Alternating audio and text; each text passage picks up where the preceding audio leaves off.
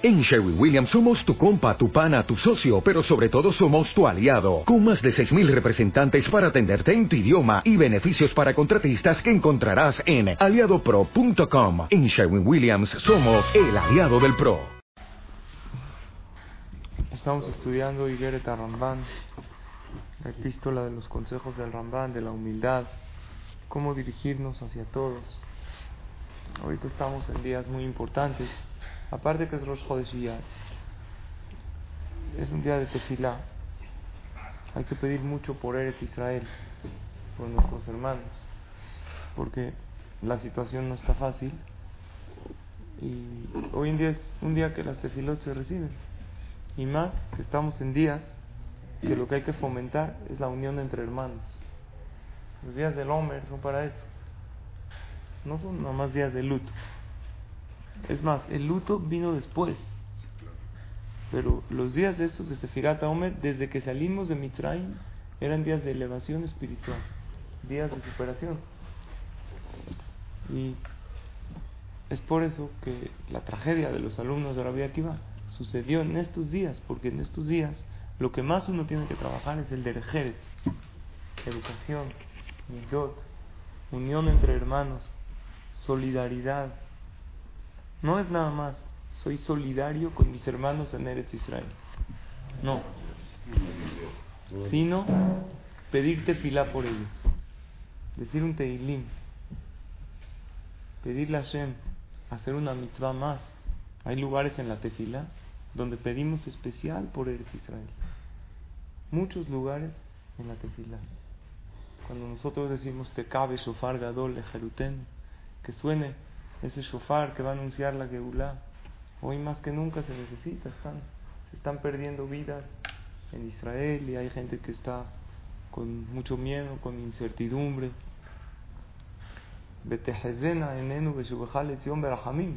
que le pedimos a Hashem que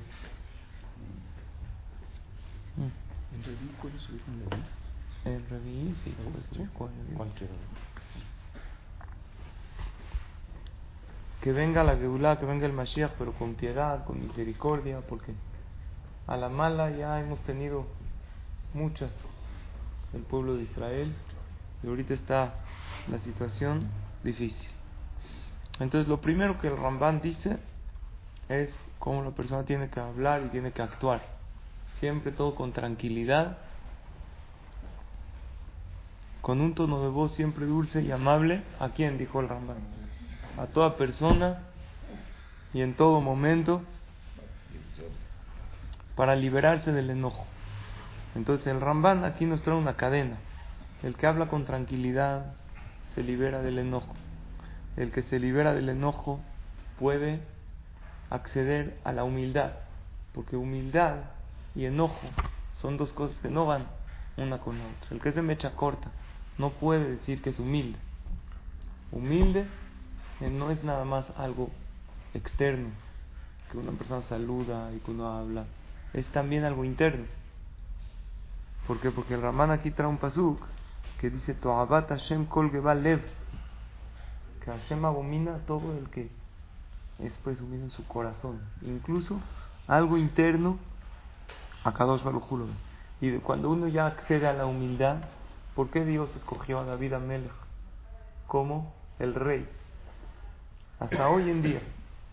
David Melech Israel, Jaime Kayam.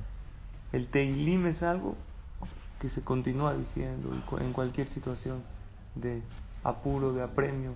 Una persona dice Teilim, el Yehudi, el no Yehudi. Todo el mundo acude al libro de Teilim. ¿Se acuerdan el tema cuando hubo los temblores?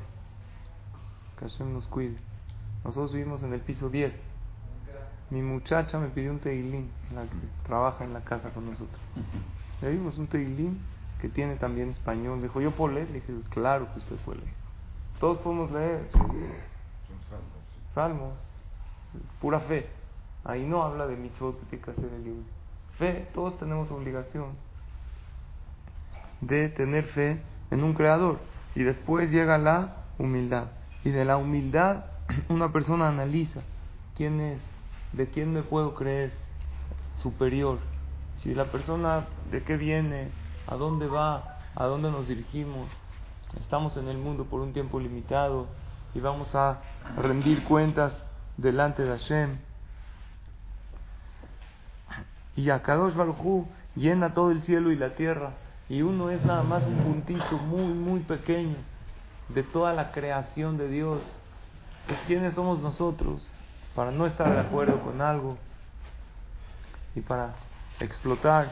El ejemplo que más me gusta de la vida de la persona, que ya lo hemos dicho, es un rompecabezas que tiene muchísimas piezas. Y esas piezas tienen que embonar una con la otra perfectamente. Ese rompecabezas lo armó Dios. Y cada pieza es una parte de Él. Y Hashem te da esa pieza del rompecabezas y te la pone una en ti, una en ti, una en ti, una en ti, en cada uno. ¿Cuántas piezas son del rompecabezas? 600 mil piezas. Aunque hay muchísimas más de 600 mil almas en el mundo, porque somos miles de millones.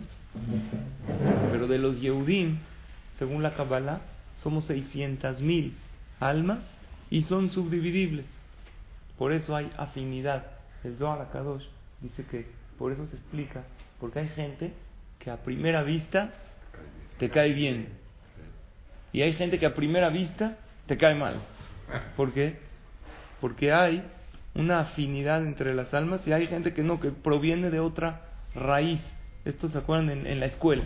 Llegabas a la escuela y veías un niño que nunca lo habías visto, con él te identificabas. O cuando ya es uno más adulto, llega uno a un lugar de trabajo. El primer día no lo conoces, no has oído nada de él. Viste a una persona que te cae bien, viene de la misma raíz de tu alma y tiene una cierta afinidad. Y por eso es las parejas igual. Uno no se casa porque escoge esa pareja, uno no escoge nada, uno siente afinidad, siente que de repente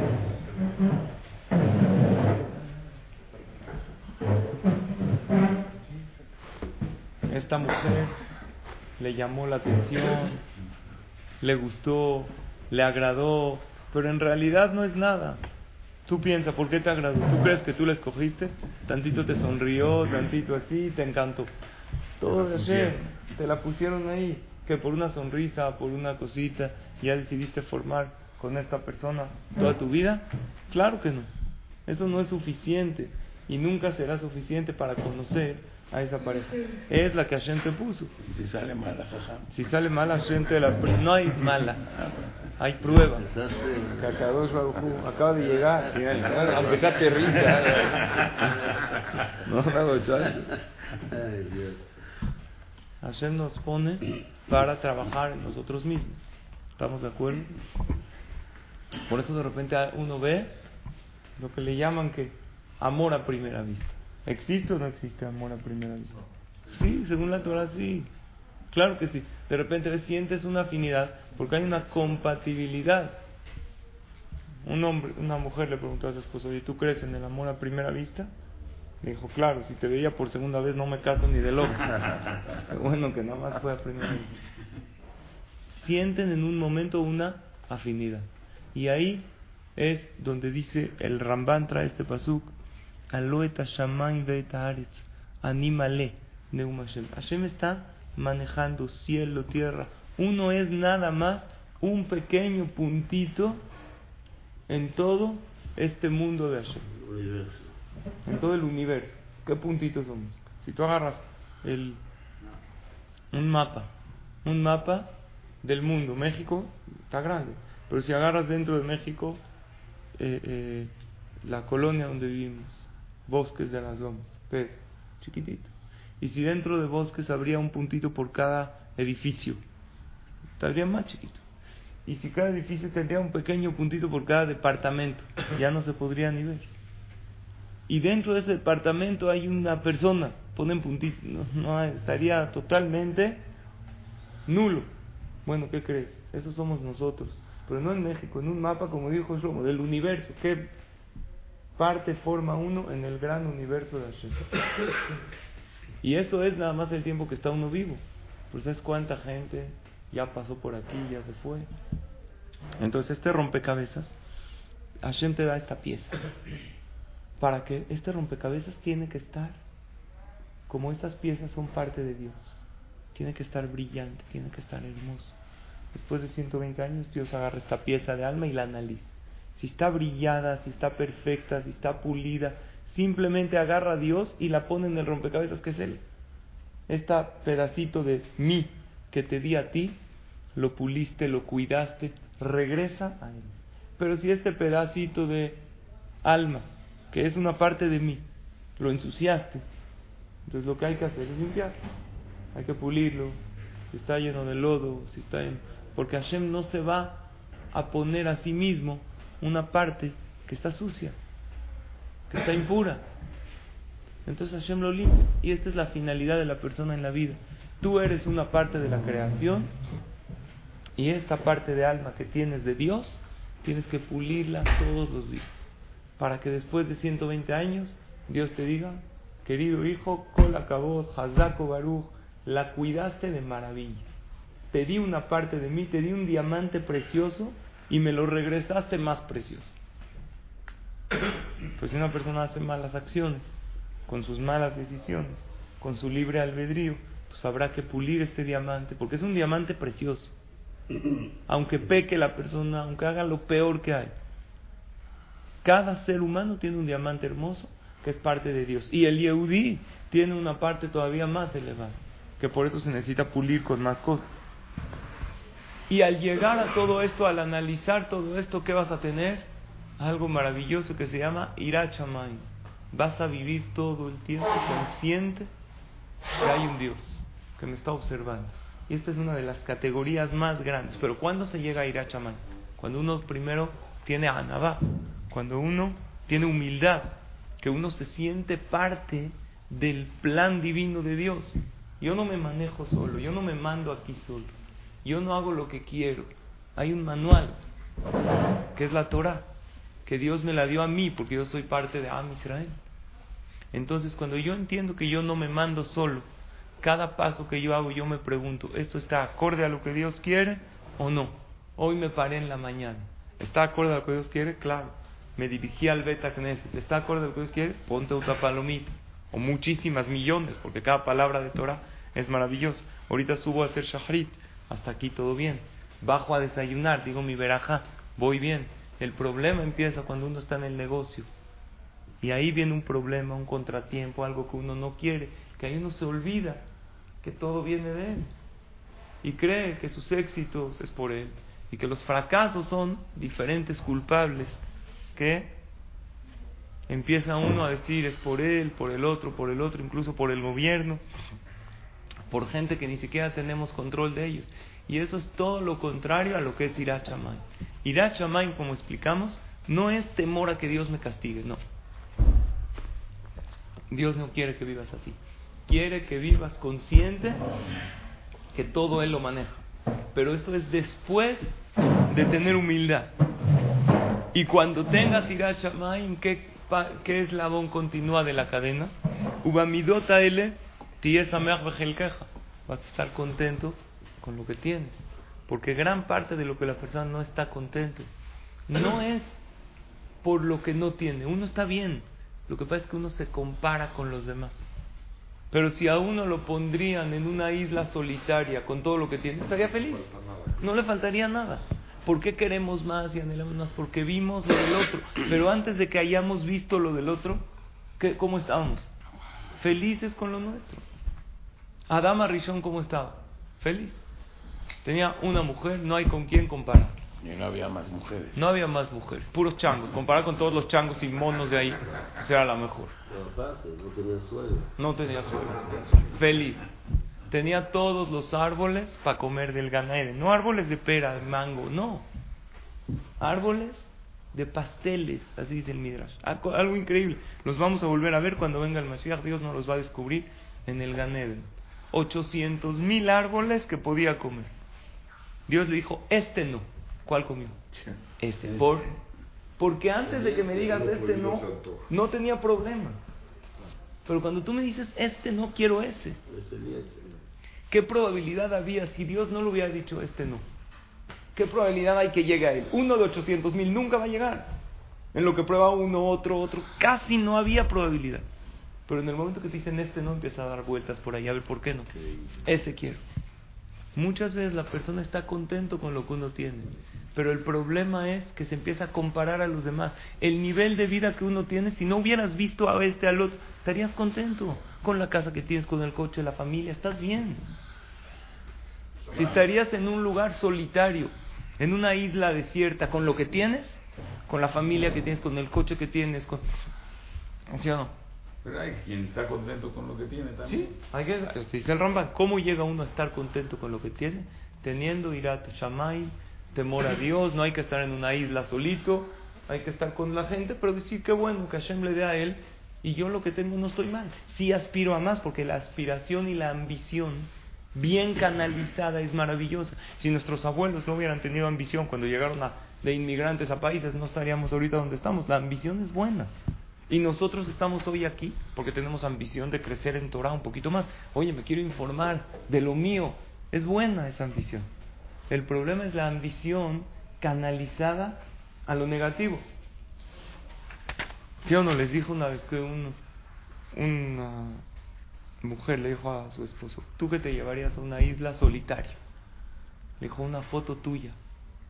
Le dijo, ¿de verdad? ¿Que así para extrañarme tanto? Dijo, no, para verla y asegurarme de no regresar jamás. Que la. Yo aquí me quedo. Entonces, dice el Rambal lo siguiente. Cuando tú ya llegues a la humildad verdadera, no sentirte superior a nadie. Leitboshesh mikol adam. No te sientes superior a ninguna persona. Ulitpahed mimenu y temerle a Dios, uminajet y temerle al pecado, eso es lo que hay que hacer, temer al pecado. Porque a veces uno peca con, con la mano en la cintura, ya no pasa nada, ¿qué puede tener esto? No, hay que tener temor. Y si esto que estoy comiendo no está correcto, y si me estoy dañando a mí mismo, a mi alma, a mi partecita de, de ese rompecabezas maravilloso de Dios, no estoy jugando. Oye, ¿cómo voy a hablar mal del otro y si lo estoy dañando? ¿Sabes lo que me daño a mí mismo hablando mal de los demás? Si me enojo, el daño espiritual que me estoy provocando. En el momento que una persona tiene miedo al pecado, aleja En ese momento tienes la presencia divina contigo. Beziv y tienes un brillo de Dios. Y así se adquiere la vida del mundo venidero. Eso quiere decir que la gente que nosotros vemos que tienen hay gente que tiene una luz. ¿Ves grandes hajamim? Así tiene una luz en su cara. Se ve algo. Es sadik. ¿Qué tiene? Tiene temor al pecado. Y vive sabiendo en cada paso de la vida que hay un Dios que lo está viendo. Pero no un Dios que lo está viendo que me quiere castigar y está al pendiente para... No. Él me está cuidando, me está protegiendo. Está conmigo. ¿Se acuerdan que dijimos que la persona tiene que ver en su vida en cinco direcciones? ¿Se acuerdan? Tiene que ver uno para adelante para ver hacia dónde va. Tiene que tener uno metas. Tiene que te ver tienes que ver hacia atrás para ver de dónde vienes. No eres una persona que empezaste hoy. El pueblo de Israel no empezó hace 70 años con la Medina. Es maravillosa, pero tenemos una historia de 3.300 años. Tenemos Abraham, Isaac, Jacob. Tenemos un pasado maravilloso.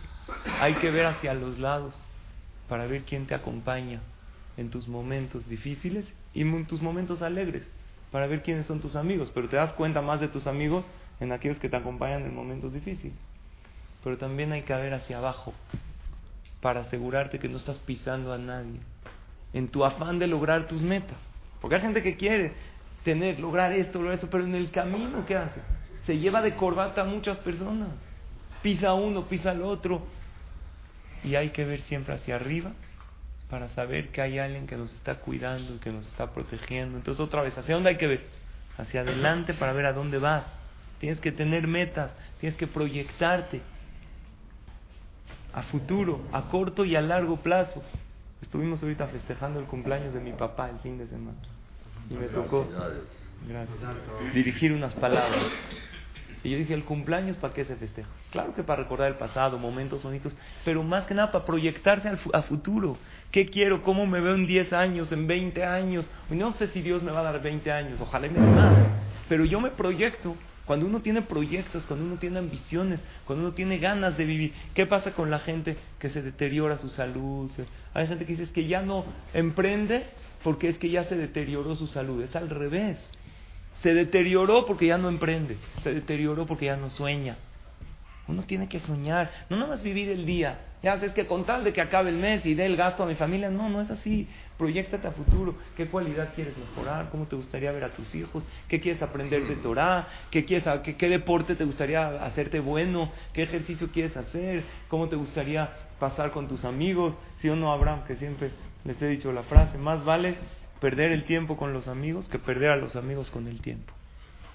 Oye, no, pero estamos perdiendo, sí, agarra ese tiempo, como, como dice el papi, qué bonito es estar, estar con amigos, pero lo principal es vivir con esa presencia que Hashem está con nosotros.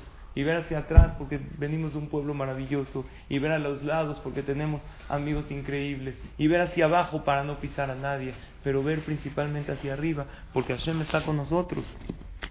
Y uno no tiene que pensar Dios no está conmigo, Dios me abandonó. Cuando uno tiene un problema, tiene una situación, tiene un contratiempo, ahí está Hashem dentro de ese problema. No es de que Dios te dejó a la deriva. Hay una persona, un yehudí, hace poco tiempo, en Eretz Israel pasó esta anécdota, no le iba tan bien en la Parnasa, ya nunca tenía suerte. Habría un negocio de esto, le iba mal, habría lo que se dedicaba no tenía suerte, no tenía lo que le llaman mazal. Entonces un día decidió probar suerte comprando que lotería, loto se llama en Israel, es como el melate de aquí. Compra la lotería y dice, seguro con la mala suerte que tengo, me va a ir pésimo. Y se entera en el CNIS platicando que había, estaban hablando, oye, no saben el acumulado, muchísimo dinero. Yo voy a comprar uno, dice un amigo que tenía excelente suerte. Entonces le dijo, vamos, vamos juntos, yo te acompaño. Este que, tenía, que no tenía buena suerte acompañó al que tenía buena suerte y le dijo, oye, vamos a comprarlo juntos. Y estando ahí hizo una una acción muy mala. Dijo, como él tiene mucho mazal, mucha suerte, seguro se lo va a ganar. ¿Qué hizo? Sin que se dé cuenta, cuando se volteó, se lo cambió. Él agarró el boleto de él, que siempre tiene suerte, que siempre le va bien, que todo lo que hace le va de maravilla. ¿Y qué pasó? Y él le puso el boleto de él. Después de poco tiempo, ¿qué pasó? ¿Quién ganó? El otro. El, de la buena el otro. El de la buena suerte, pero con el boleto de él. Porque tiene buena suerte. Que tenía, hasta en eso tiene mala suerte. El día que lo cambió, salió su boleto premiado. Pero no porque lo cambie ya tiene asegurado algo. Fue con Rafael Kanievski y le dijo al Jajam, a ver Jajam, me pasó esto. ¿Puedo yo ir a decirle a mi amigo, oye, tú ganaste con mi boleto? ¿Por qué? Porque tú te lo ganaste ilegalmente, realmente a quién pertenece. No es de que hicieron un acuerdo, vamos a cambiarlos, no. Él lo hizo como que se lo metió así sin que se dé cuenta. ¿Para qué? Para ganar con el número del otro. Y al final, ¿quién ganó? Él. Rabhaim Kanievski cuando escuchó esto se rió. Le dijo, mira, el Hazonish, el Hazonish era su tío. Le dijo, mira, no, se, no le puedes cobrar el premio al otro, ni le puedes decir que tú le cambiaste el boleto porque no gana el boleto, gana la persona. El Hazonish, que era el tío de Rafael Kanievski, él decía que cuando Barminan había una noticia en Israel, se cayó un avión en tal lugar. Dijo, no es de que se cayó el avión y fallecieron las personas. Dios junta a todas las personas que merecen irse este día en un avión y por eso se caen. Pero si habría uno que no merecía, que no llegó su momento, no se puede subir. ¿Por qué? Porque no llegó el momento que se tiene que ir de este mundo. O por eso no se cae. O por él no se cae y se salvan, puede ser. Existe eso, el de Jut. Y le contó Rafael Kanievski que había en Novardok, cuando los Yehudim vivían antes en aldeas, había un muchacho Ya tenía 37, 38, 39 años, 40 años, no se casaba. Anteriormente los muchachos se casaban 20, 21, 22. No se casaba, no tenía papás, no sabía hacer cuentas matemáticas, no era bueno, pero era muy malo, no sabía sumar. Entonces nadie se casaba con él, nadie le daba trabajo. ¿Quién le va a encargar en una tienda cuando no sabe hacer cuentas? Lo van a poner en una tienda, se va a equivocar en el cambio, va a hacer perder a, la, a esta tienda. Tenía muy mala suerte. Un día decidió probar suerte y comprar también un boleto de lotería. Compra el boleto de lotería y ganó cinco mil rublos en aquel entonces. Era muchísimo dinero. En ese momento, cuando ganó tanto dinero, le empezaron a llegar un poquito de propuestas de shidujin, de negocio. La gente quería asociar con él. Nada más, tú no lleves las cuentas del negocio. No sabía sumar, no sabía restar, no sabía multiplicar. ¿Cómo van a asociarse con él? Pero lo que querían era su dinero. ¿Por qué? Porque se ganó una buena cantidad. Alguien le preguntó, ¿me puedes explicar tú cómo fue que te ganaste la lotería? Él dijo así, mira, yo soñé con los números ganadores. Así me fui, yo quería mucho ganármelo porque no tengo buena suerte. Le pedí mucho a Dios. Cuando me dormí, tuve un sueño. ¿Cuáles fueron los números que van a ganar? Dijo, ¿qué soñaste? Me dormí y soñé 1, 2, 3, 4, 5, 6. Eso soñé. Como soñé eso, fui y jugué la lotería.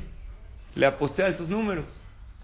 Dijo, pero espérate, la lotería es de dos números. Antes eran, antes tachaba uno, dos numeritos y ya. Le dijo, sí, yo lo sumé, como era el nombre de Hashem, yo sumé uno, dos, tres, cuatro, cinco, seis. Sale 26 el nombre de Akadosh Baruj y le jugué. Dijo, no, espérate, no es 26. ¿Cuánto es? 1, 2, más 3, más 4, más 5, más 6. ¿Cuánto es? 21. Dijo, entonces, ¿por qué jugaste al 26? Dijo, ya ves, qué bueno que no sé sumar. Si supiera sumar bien, no hubiera ganado. Este más sé quién se lo contó. Rabhaim Kanievski se lo contó a esta persona. Dijo, mira, hay veces Hashem agarra la ignorancia de una persona y gracias a esa ignorancia tuvo su ganancia. Quiere decir que para Dios nadie se tiene que sentir superior por sus palancas, por sus contactos, por su astucia, por su inteligencia. Tienes inteligencia, di gracias Dios por la inteligencia que tengo, pero todo viene de Él. Hay veces Hashem le manda hasta la persona con menos inteligencia. Hay veces uno toma una mala decisión y de esa mala decisión salió algo bueno. Y uno checa que sean las mejores decisiones, cosas, y también uno la riega. Porque hay veces Hashem le demuestra al ser humano la vulnerabilidad y lo poco que uno es. Por lo tanto, esta es una humildad que nos tiene que hacer sentir contentos. Si uno agarra la humildad para sentirse cero, no, yo no valgo nada, no sé nada, eso no es una buena humildad, porque no tiene herramientas para seguir adelante en la vida. Pero si uno agarra la humildad para sentirse totalmente dependiente de Dios, yo nada más hago mi esfuerzo y por eso le hablo a todos de una manera tranquila, no soy nadie para sentirme más que nadie por nada. Mañana lo vamos a ver. El Ramban analiza por qué generalmente la persona se siente de más con los demás. Y va a analizar que no hay motivo alguno por qué sentirse superior a nadie por nada. Entonces, ¿qué estudiamos hoy? La humildad, el temor a Dios, el siempre tener esas cinco direcciones, pero principalmente ver hacia arriba, sabiendo que Hashem nos dirige en cada paso y detrás de cada problema Él ahí está. Y automáticamente tu tefilá es con más cariño, porque sabes que tienes un papá maravilloso y sabes que tienes una pieza, un diamante precioso, que lo que tienes que hacer en la vida es pulirlo una vez, otra vez, otra vez, para que después de 120 años Hashem te diga, mira, te di un diamante pulido, te di un diamante hermoso, pero tú lo trajiste más precioso. ¿Por qué? Porque cada mitzvah que hiciste, cada yetzer hará que venciste, te elevaste más y más y más y más. Que Hashem nos ayude a lograrlo. ברוך ה' לעולם.